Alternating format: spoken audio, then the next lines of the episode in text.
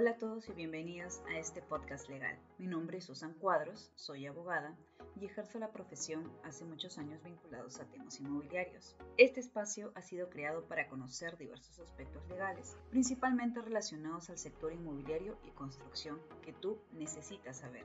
Es necesario precisar que las opiniones y afirmaciones emitidas no comprometen a la organización en la que trabajo y este espacio tiene como único fin aprender sobre temas del sector. Bienvenidos a otro capítulo de Lowcast, que se titula ¿Cómo desorganizar una junta de propietarios? ¿Qué soluciones nos brinda la ley y la jurisprudencia en caso no exista reglamento interno o, existiendo, nunca se eligió al presidente de la junta de propietarios o, habiéndose elegido su periodo, haya fenecido? El régimen de propiedad exclusiva y común, también conocido como propiedad horizontal, se regula por la Ley 27157 y su reglamento, el Decreto Supremo 035-2006 Vivienda. Es necesario además tener presente la Directiva de Registros Públicos 009-2008 SUNARP sin número. Esta es la normativa básica para entender el funcionamiento de una junta de propietarios y su reglamento interno. Para responder las inquietudes iniciales, es necesario también tener presente algunos conceptos.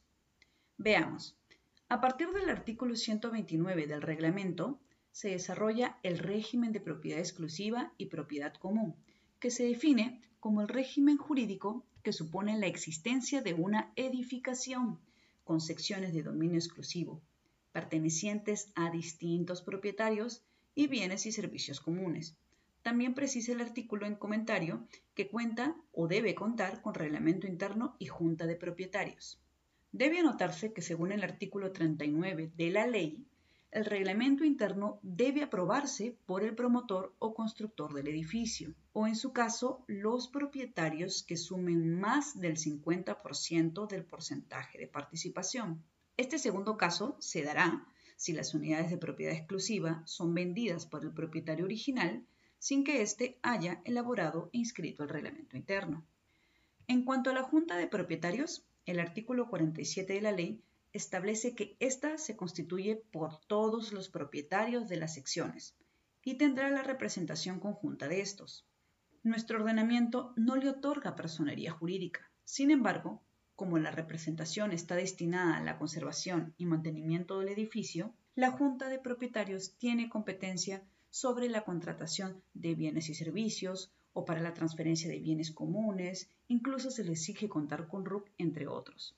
Es decir, una actuación similar a una persona jurídica. Por lo expuesto, queda claro que de encontrarse el reglamento interno escrito, así como el presidente de la Junta de Propietarios con mandato vigente e inscrito en la partida del predio matriz, no existirá dificultad para identificar al legitimado a convocar según el artículo 146 del reglamento, que señala deberá la Junta de Propietarios ser convocada a sesión por el presidente.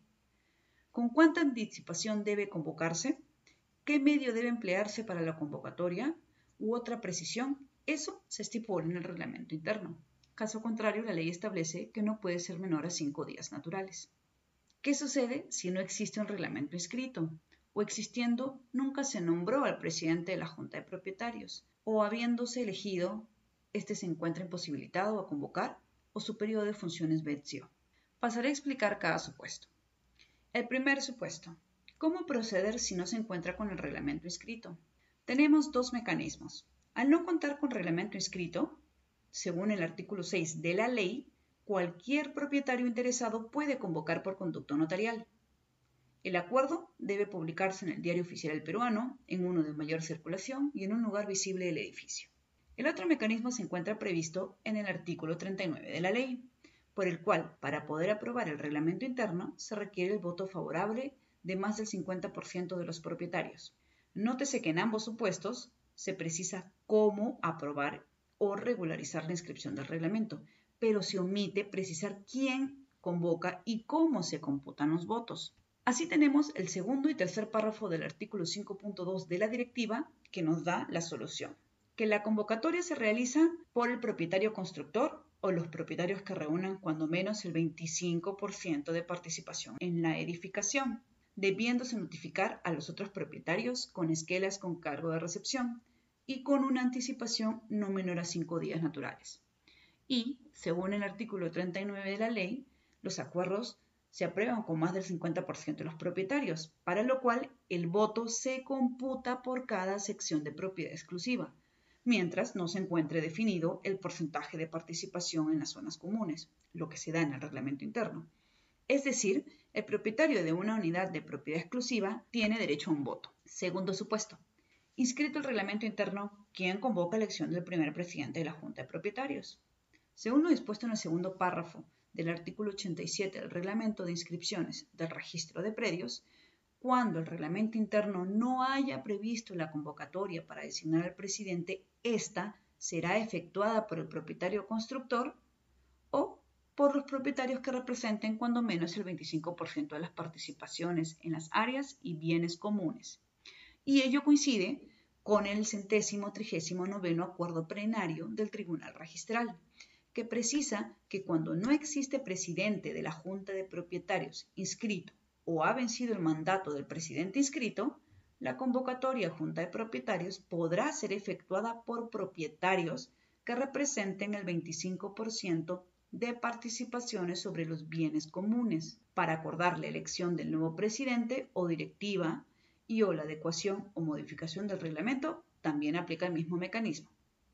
Tercer supuesto, ¿Quién convoca si el presidente con mandato inscrito se encuentra imposibilitado?